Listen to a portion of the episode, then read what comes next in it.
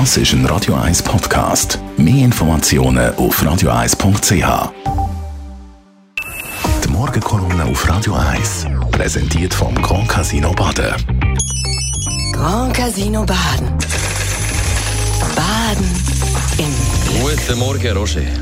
Guten Morgen, Dani. Gestern Abend furchtbare Bilder und äh, das nach einem Raketenanschlag oder Einschlag im Spital im Gazastreifen. Schrecklich, wirklich schrecklich. Und es zeigt, dass in jedem Krieg viele unschuldige Zivilisten zu Opfer werden. Das Ereignis hat die Emotionen nochmal extrem verschärft, vor allem in den arabischen Ländern.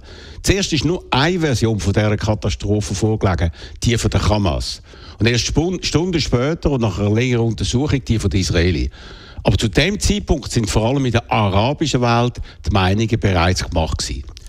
Hamas sagt, es sei eine israelische Rakete gewesen und leitet als Beweis dafür die furchtbaren Bilder von Toten und Verletzten vor. Schon nach ganz kurzer Zeit nach dem Vorfall hat Hamas die schockierende Zahl von 500 Toten kommuniziert.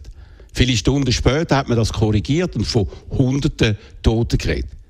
Israel hingegen sagt, man hätte nach einer genauen Untersuchung die klaren Beweise dafür, dass es eine nicht richtig funktionierende Rakete vom islamischen Dschihad war.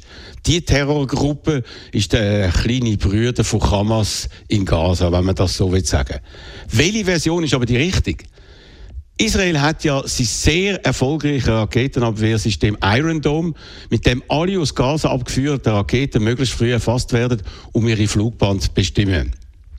Auf diese Art hätte man können feststellen, was wirklich passiert sei.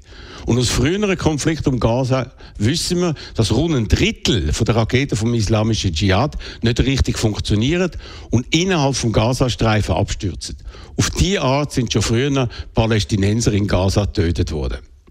Der amerikanische General David Petraeus erwähnt, dass die Israelis sagen mit ihren Verlautbarungen grundsätzlich glaubwürdiger als eine Terrororganisation wie Hamas. In einer Demokratie wie Israel gäbe es seriöse Untersuchungen über solche Vorfälle und die Wahrheit käme dort immer, immer raus. Bei Hamas ist das hingegen anders. Dort kann man Sachen behaupten, die von neutraler Seite nicht überprüft werden können, weil äh, von der Hamas in Gaza keine Journalisten aus westlichen Ländern vor Ort zugelassen sind. Doch all das scheint in dieser emotionalen Situation nebensächlich oder sogar unwichtig zu sein. Die Meinungen sind unabhängig von den Fakten vielerorts bereits gemacht. Je nachdem, ob man auf der einen oder der anderen Seite steht und werden dann zu propagandistischen Zwecken ausgenutzt. Der heutige Tag, der Tag danach, wird mit Sicherheit ein ganz entscheidender werden. Der Joe Biden ist als amerikanischer Präsident auf dem Weg direkt ins Kriegsgebiet und nach dem Besuch von Olaf Scholz, der sich gestern bei einem Raketenangriff von der Hamas auf Tel Aviv in letzten Minuten hat in Sicherheit bringen, ist auch heute sehr viel möglich, wo eigentlich bis jetzt an unvorstellbar tönt hat. Wir alle leben wirklich in einer Ausnahmesituation, wie wir sie seit dem Ende des Zweiten Weltkriegs nicht mehr erlebt haben. Und darum wollen wir ja weiterhin intensiv informieren. Ja, mit unserem Tagradio von 10 bis 12 mit Experten aus den verschiedensten Bereichen. Sie werden Hintergründe und Einschätzungen liefern. Ich bin überzeugt, dass das heute eine besonders wichtige und sehr spannende Sendung wird. Ab der 10 sind wir für Sie da. Die Morgenkolumne auf Radio 1.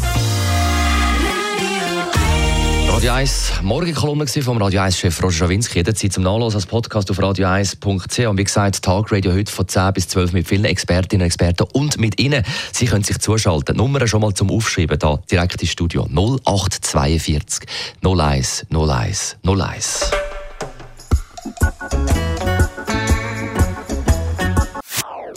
Das ist ein Radio 1 Podcast. Mehr Informationen auf radio1.ch.